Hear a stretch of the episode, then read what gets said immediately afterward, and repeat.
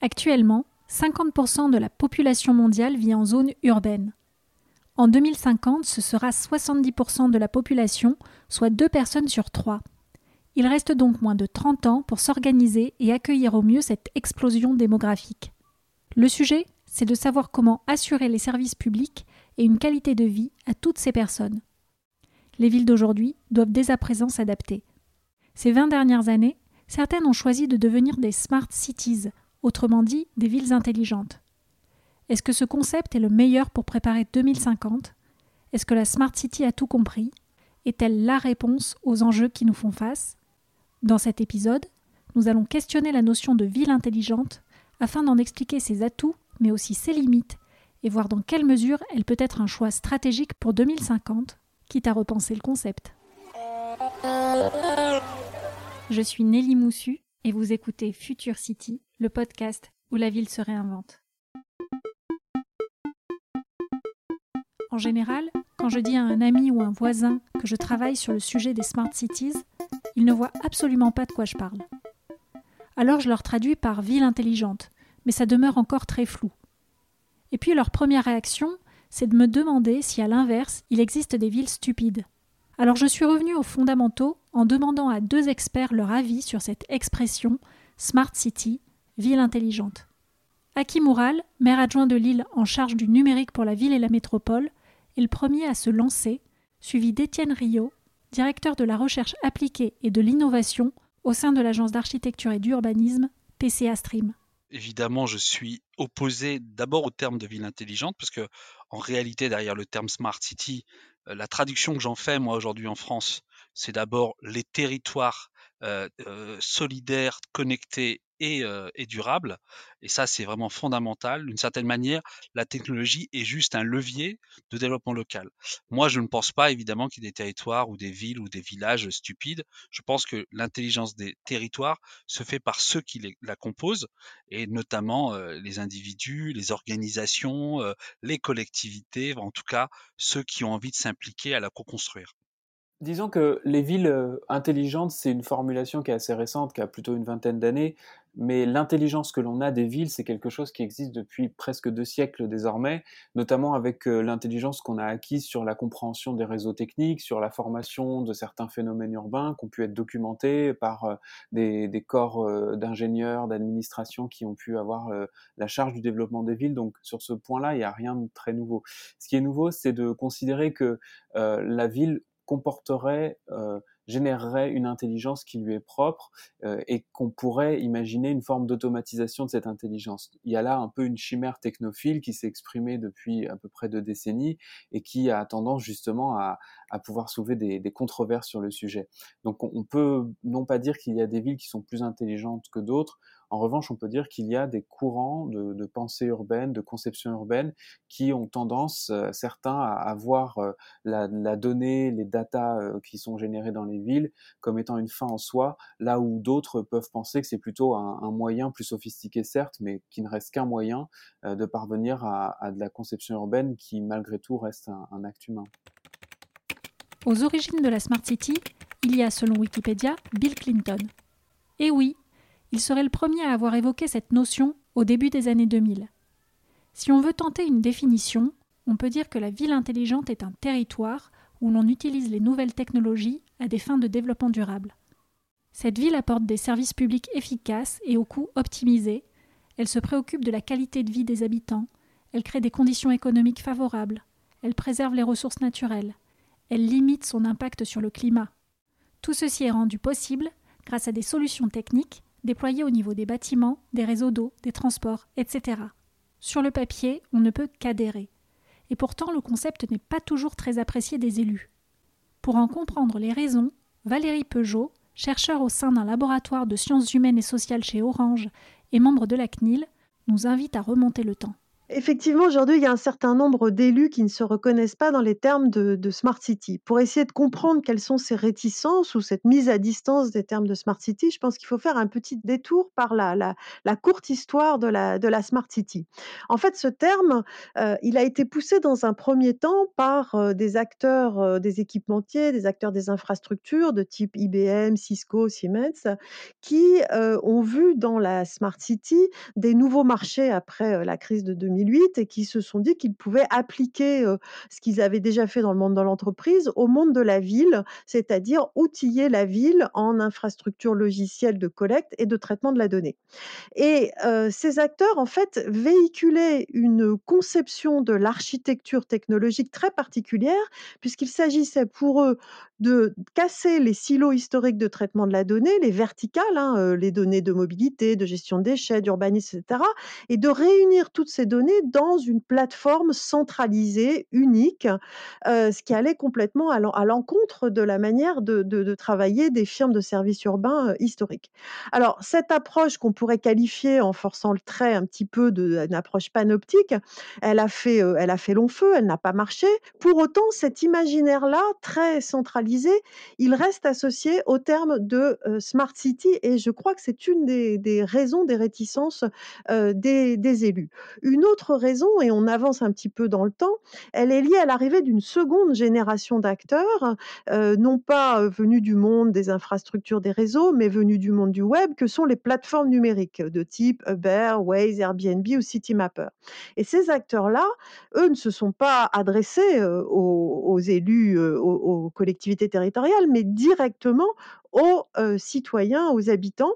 Et donc, dans un cas comme dans l'autre, qu'il s'agisse de, la première ou la deuxième génération des, acteurs de, la, ville numérique, on voit bien que cela soulève toute une série de questions, notamment des questions autour de la gouvernementalité de la ville. Qui sont les acteurs principaux dans la fabrique de la ville? Dans quelle mesure est-ce que les acteurs historiques sont, on va dire, un peu marginalisés ou en tout cas transformés dans leur, dans leur fonction? Comment peuvent-ils, le cas échéant, réagir, euh, limiter le pouvoir de ces acteurs-là et donc ça, c'est vraiment une, une des questions associées au terme de Smart City. Une autre, mais il y en a certainement plusieurs, hein, que je ne pourrais pas tout évoquer, mais une autre, c'est celle de la place du citoyen dans cette, dans cette Smart City. Est-ce que le citoyen est un simple consommateur de services numériques? Est-ce que c'est un producteur de données? Mais si c'est un producteur de données, quels sont ses droits sur les données? Euh, Voilà, ça fait partie aussi des grands questionnements qui peuvent prêter à discussion, à débat aujourd'hui autour de la Smart City. Le tout technologique n'attire plus. Parmi les critiques de cette vision dépassée de la Smart City, il y a le risque d'une société algorithmique, de la déshumanisation, du manque de protection des données personnelles ou encore des failles de sécurité informatique. Alors, quand on parle d'usage des données dans, la Smart City, effectivement, il y a un certain nombre de, craintes qui viennent tout de suite à l'esprit. Et je pense qu'il faut distinguer deux types de craintes. D'abord, euh, des problématiques qui sont génériques et que l'on retrouve avec toutes les accumulations massives de données, que ce soit celles d'une collectivité territoriale, celles des acteurs de la santé, de l'éducation, du régalien. Qui dit concentration de données va forcément dire risque en termes de, sécurité et on le voit, on le voit très bien en ce moment où les cyberattaques ne font que se multiplier. Là, la réponse, bah, la réponse, elle est dans le respect des règles de RGPD, que ce soit du règlement général de protection des données, que ce soit en termes de, sécurité ou de proportionnalité et de minimisation des données. C'est-à-dire qu'il ne faut collecter que les données dont on a vraiment besoin, ne pas accumuler de la donnée pour la donnée, tel un espèce d'arpagon sur sa cassette à données Et puis après, on a des problèmes beaucoup plus spécifiques aux données de la ville connectée parce que la, la, tentation actuellement, elle est de disséminer à la fois à l'intérieur des bâtiments, mais aussi dans l'espace public de la ville, des capteurs en tout genre. Et ces données mises bout à bout, elles racontent énormément de choses sur nos vies quotidiennes, nos déplacements, nos centres d'intérêt, bref, sur nos vies d'habitants et de citoyens. Or, ce sont nos vies dans un espace public, un espace public où, en principe, nous jouissons de certaines libertés, d'aller et venir, de manifester, d'être dans un relatif anonymat. Et donc, la question qui se pose, c'est dans quelle mesure ces libertés vont, avec toutes ces données, euh, être mises à mal, rognées, euh, rognées ou, je dirais remises en cause. Euh, et donc, plus concrètement, qui a la main sur ces données, qui peut y avoir accès, à quelles conditions? Euh, la question ne se pose pas uniquement vis-à-vis des acteurs privés, euh, la question se pose aussi vis-à-vis des acteurs publics. Pourquoi est-ce que je dis ça? Euh, Sans verser dans, dans, la dystopie, je pense que nous devons toujours veiller à ne pas construire les conditions d'une société de surveillance. Or, l'histoire nous montre deux choses. D'une part, une fois qu'une technologie est installée, on a toujours la tentation de s'en servir, pas forcément pour les finalités initiales pour lesquelles elles ont été pensées. Et puis surtout, on en a, malheureusement une expérience récente très forte. Nos démocraties sont fragiles et on a vu pendant quatre ans ce qui s'est passé aux États-Unis. Donc, on peut imaginer qu'un gouvernement qui est capable d'organiser une émeute sur le Capitole est également capable d'aller chercher des données pour surveiller ses adversaires politiques ou des mouvements citoyens qu'il entend réprimer. Donc, je pense qu'il nous faut en permanence garder en tête cette fragilité démocratique et toujours veiller à ce que cette collecte de données dans la ville soit limitée aux finalités pour lesquelles elles ont été collectées, qu'elles soient croisées le moins possible, quitte à se priver parfois d'une certaine valeur d'usage, et qu'elles soient particulièrement encadrées et protégées. Et puis évidemment, il y a une autre mais je, vais aller très très vite là-dessus. il y a la question du travail algorithmique de ces données, parce que c'est pas les données toutes seules, hein, c'est les données, mais c'est tout le traitement qui est fait sur ces données. Alors sans rentrer dans tous les débats autour des, des algorithmes et notamment des algorithmes d'intelligence artificielle, mais on sait que ces données peuvent, la manière dont elles sont collectées, elles sont toujours parcellaires. Hein. Une donnée, c'est un construit social. La manière dont elle a été choisie, dont elle a été collectée, etc., peut introduire des biais, des distorsions dans les traitements. Je vais prendre l'exemple des, outils de prédiction policière de type PredPol qui ont, qui ont été très, très bien enquêtés, hein, notamment je pense aux travaux du sociologue Bilal Benbouzid. on voit que ce type d'outil eh bien, a produit des discriminations aux États-Unis à l'égard des populations noires, mais a aussi participé à une espèce de pression de contrôle sur le travail des policiers. Bref, ce, ce, traitement algorithmique doit lui aussi être pensé de la même manière que le recueil de la donnée, de manière à ne pas participer de nouvelles formes de contrôle social. Pour autant, tout n'est pas à jeter dans la Smart City. Le concept renferme des atouts dont il serait dommage de se passer.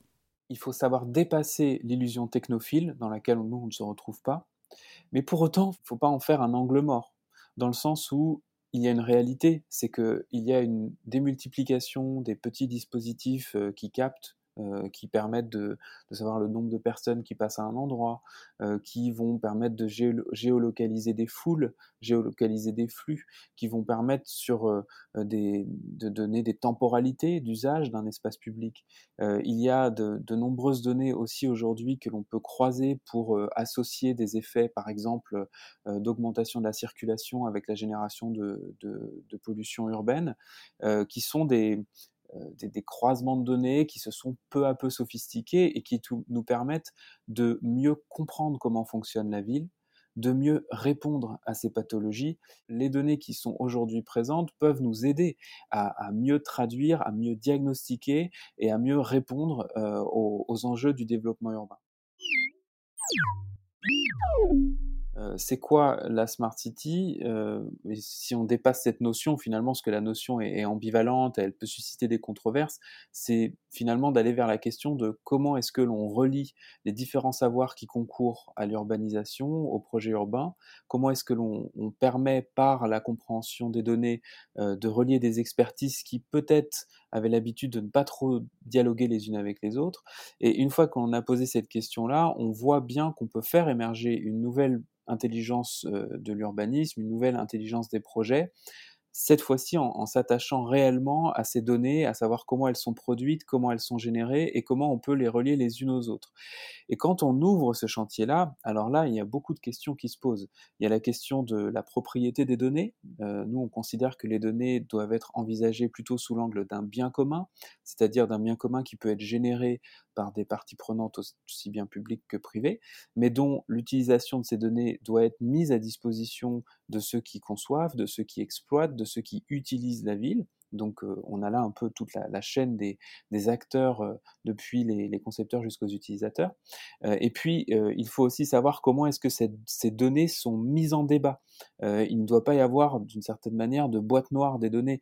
Il faudrait que les données qu'on utilise pour nos projets, ça a été le cas par exemple sur les Champs-Élysées, on, on, a utilisé des données qui sont très souvent ouvertes, interopérables et qui peuvent ainsi faciliter la compréhension par différents acteurs et faire venir des acteurs qu'on n'avait pas forcément l'habitude de voir autour de la table euh, du projet et qui ont une capacité ainsi à, pouvoir euh, être partie prenante du débat sur l'aménagement et, le projet.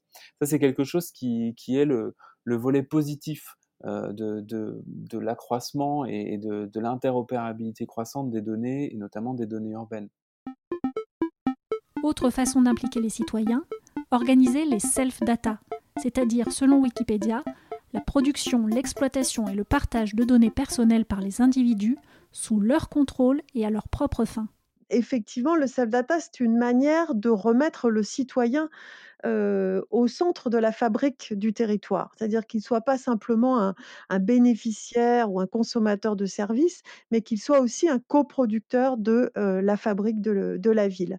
Pourquoi? Parce que l'idée, c'est que les données de, la ville vont lui être, peuvent lui être restituées pour qu'il s'en serve, soit directement pour, ses propres, pour sa propre information, soit pour être partie prenante d'une initiative collective. Par exemple, vous avez aujourd'hui des citoyens qui, des, enfin, des initiatives autour des capteurs de pollution d'air. Par exemple, Grenoble a mené des expérimentations à la matière il y a déjà plusieurs années. L'idée étant que je peux, en tant que citoyen, me doter d'un capteur de pollution d'air et au lieu que ces données soient la propriété de l'opérateur du capteur ou, les ou, ou à la main uniquement d'une collectivité territoriale, eh bien, elles vont participer d'un partage d'informations qui va permettre de restituer aux habitants une forme de transparence sur l'état de la pollution de l'air sur leur territoire et donc derrière d'orienter leur comportement, savoir quelles sont les heures où ils peuvent se déplacer en sécurité ou, pas en termes de, de santé publique, savoir comment ils peuvent contribuer à améliorer la qualité de l'air sur leur territoire, etc. etc. Avec la Smart City, il faut donc trouver le bon compromis, celui d'une ville qui se construit avant tout autour des besoins des habitants, qui met en place de la concertation citoyenne, qui sanctuarise une gouvernance majoritairement publique, qui investit le sujet de la protection des données. En résumé, une ville intelligente humaine. Et la France aurait peut-être mieux cerné que d'autres pays cette vision. C'est en tout cas ce que sous-entend le rapport de 2018 d'Aki Moural, intitulé Vers un modèle français de villes intelligentes partagées. Aujourd'hui, effectivement, la Smart City, elle renvoie parfois à l'envie de faire de la technologie pour la technologie. Les territoires s'engagent, eux, dans le bien-être de leurs habitants. Et c'est ça plutôt l'engagement qui doit être le nôtre. Et c'est ce qu'on avait vu dans les auditions euh, que nous avions menées dans le cadre du rapport Ville intelligente partagée, ou euh, dans, le reste du monde, quand euh, vous évoquez la place de la France dans le domaine, les acteurs académiques ou même politiques de, de villes qu'on avait interrogées ou de territoires qu'on avait interrogés parlaient du bien vivre à la française. Ça veut dire quoi le bien vivre à la française En réalité, quand on décode un peu les sujets, c'est d'abord que tout est fait dans le cadre de l'intérêt général. Ça, c'est le premier acte fondamental. Dans le cadre de cet intérêt général, on évoque tous les grands défis de la société. On l'a évoqué, l'environnement, la question de l'inclusion sociale, la, question effectivement de, la capacité à avoir de la transparence publique, d'avoir une meilleure relation aux usagers. voilà. Et donc ça, c'est la première chose. Deuxième chose, c'est une régulation publique. C'est-à-dire qu'en réalité, quelle que soit l'offre de service, qu'elle vienne du privé ou du public, il faut qu'il y ait une régulation publique qui est liée aux valeurs qu'on défend. Et ça, c'est tout, tout, ce qui paraît parfois compliqué en termes de normes, en termes de régulation, qui euh, prétendre ralentir le développement de l'innovation sur les territoires, mais en même temps, dans d'autres pays, considèrent que, au fond, c'est bien d'avoir un tiers de confiance comme l'État ou une collectivité régulatrice qui anime et qui renvoie toujours à l'intérêt général. En réalité, c'est ça la ville intelligente, d'une certaine manière. C'est un niveau technologique sans aucun doute, avec un pilotage technologique, avec des services numériques, mais qui toujours permet à, la force publique, à la puissance publique, à, l'intérêt général de faire valoir ses, obligations et ses droits. Nous défendons en France, alors ça s'appelle le Tech for Good, ça peut s'appeler autrement en Europe. En tout cas, nous défendons ce, numérique au service des grands enjeux de société. Je n'y reviens pas, durabilité, la question de l'inclusion, de l'insertion, l'accompagnement et, et, enfin le, le, le développement, le développement numérique au service du, du, local. Et ça, pour moi, c'est ça le modèle français. Est-ce que les modèles asiatiques, qui sont des modèles très tech, très technologique qui s'appuie sur des infrastructures lourdes est meilleur que le nôtre? Est-ce que celui des Américains qui lui s'appuiera plutôt sur les plateformes avec une, accaparation de, de, la donnée pour en faire du business, est-ce que c'est mieux, moins bien?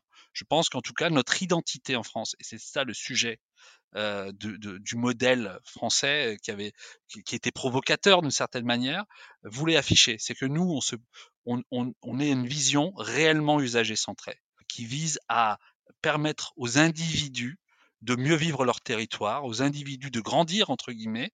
C'est notre volonté d'amener aussi ce qu'on va appeler euh, euh une part d'éducation populaire dans l'implémentation du numérique. Aujourd'hui, s'afficher ou non comme une Smart City n'a plus autant d'importance qu'avant. En revanche, ce que l'on fait des technologies est observé à la loupe. Certains réussissent à trouver un juste équilibre par rapport au concept de départ de la ville intelligente. Ils réinventent la notion pour en faire une clé de la ville de demain. On a des territoires qui ont, pris en compte la co-construction avec les habitants, avec les acteurs privés, publics du territoire, euh, sont des villes qui en utilisant le numérique, deviennent naturellement, à mon sens, des villes intelligentes. Je pense à une ville du sud euh, algérien euh, qui est complètement durable, qui est quasiment indépendante en termes énergétiques parce qu'elle s'autosuffit, mais qui a intégré le, rôle des, citoyens dans le fait d'être autosuffisants, donc avec une responsabilité collective de l'usage de ces moyens. Le deuxième le deuxième exemple pour moi, c'est celui d'Amsterdam aujourd'hui où on a la volonté d'avoir un tableau de bord un peu global qui vise à accompagner l'aide à la décision au travers des différentes couches servicielles du territoire, notamment la question des flux, la question de la qualité de l'air, la question de d'usage des bâtiments dans, dans, dans, le territoire pour en faire une capacité à, à, porter, pourquoi pas, la décision de le soir d'utiliser un bâtiment à d'autres effets qu'il était, pour lesquels il est prévu la journée. Ça, c'est vraiment un enjeu très important. Et donc, pour moi, ces deux exemples sont deux bons exemples. Pourquoi? Parce qu'on a, une, a une version très technologique à Amsterdam et une version très humaine à, dans le sud algérien. Et a priori, il faut être un peu entre les deux on s'intéresse beaucoup au mouvement des repair studies, c'est-à-dire des études de la réparation, du recyclage euh, qui, qui, se développent fortement dans les sciences sociales en ce moment. Et concernant le, lien avec euh, l'innovation, l'innovation technologique et la ville, euh, on, a beaucoup étudié les écrits d'un chercheur qui s'appelle Nicolas Nova sur un concept qui s'appelle le numérique situé. Alors pourquoi je vous parle de ça? Parce que dans le numérique situé, Nicolas Nova propose de dépasser la controverse entre low-tech et high-tech, c'est-à-dire entre euh, innovation euh, nécessitant euh, un faible recours aux, technologies très sophistiquées, et puis innovation qui appellerait des capteurs, des algorithmes à foison, etc. Et, lui, il propose quelque chose qui nous intéresse beaucoup, c'est de se dire, bah, d'une part, est-ce qu'on est capable de maîtriser les matériaux qui sont nécessaires aux dispositifs euh, techniques et sociotechniques euh, des innovations. Est-ce qu'on est capable de bien connaître l'énergie et savoir notamment si l'énergie est carbonée ou décarbonée concernant le fonctionnement de ces innovations? Et puis, est-ce qu'on est capable de maîtriser l'obsolescence de ces innovations techniques? Est-ce qu'elles vont devoir être réparées, entretenues, transformées ou devenir obsolescentes très vite? Et, il dit, à partir de ces, éléments-là, on peut peut-être euh, tracer une, route d'innovation pour, euh, euh, pour l'aspect technologique qui soit la, plus sobre possible et la plus durable, en tout cas la plus soutenable possible. Donc nous, on essaie de voir ça, comment ce concept-là peut avoir des conséquences en matière d'urbanisme et d'architecture. Une innovation peut être un élément de progrès dès lors qu'elle est contextualisée mise en rapport avec les objectifs qui nous dépassent, qui sont des objectifs d'une société à un moment donné, et ceux de notre société, alors je parle de la France dans l'Union européenne, aujourd'hui ce sont des objectifs qui visent à avoir les réponses les plus inclusives possibles, qui visent à avoir des réponses qui concourent à la transformation écologique de, de, nos modes de vie. Si les innovations dans ce sens-là permettent d'avoir des villes plus inclusives, si les innovations permettent d'avoir euh, plus de durabilité euh, et de rendre ce cadre de vie tout à fait désirable, alors oui, dans ce cas-là, elle, nous semble être porteuse de progrès. Dans la réinvention de la ville intelligente, le Japon est peut-être en avance. En février 2020, le gouvernement a proposé un amendement afin de faciliter la mise en œuvre de réformes réglementaires nécessaires à la réalisation du concept de Super City. Une Super City exploite les technologies de pointe pour accompagner les nouveaux usages comme l'accès à l'éducation en ligne et à la télémédecine, la dématérialisation des transactions financières, l'identification des acheteurs grâce à la reconnaissance faciale ou encore la conduite autonome. Mais une super city, c'est aussi une ville qui reflète les opinions des personnes qui y vivent. Une double approche mêlant innovation technologique et prise en compte sociale qui permet d'aller vers une ville ni smart ni intelligente, mais désirable.